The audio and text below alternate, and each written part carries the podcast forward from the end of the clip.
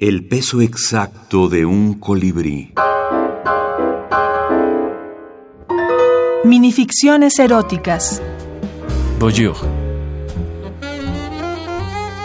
Se vieron en el restaurante y tuvieron una cena romántica. Caminaron al departamento, intercambiaron gestos y pasos de enamorados. Llegaron a la cama y se desnudaron. Pero no se atrevían a hacer el amor porque desde el principio ambos tenían la sensación de que alguien los estaba leyendo. Bonjour. David Baizabal. Eros y Afrodita en la minificción. Dina Grijalva, antologadora.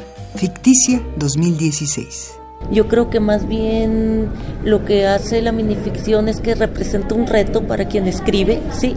Y el reto es en pocas palabras, en pocas líneas, mm, poder decir, y no tanto decir, porque lo que se puede decir realmente son las palabras, pero sugerir.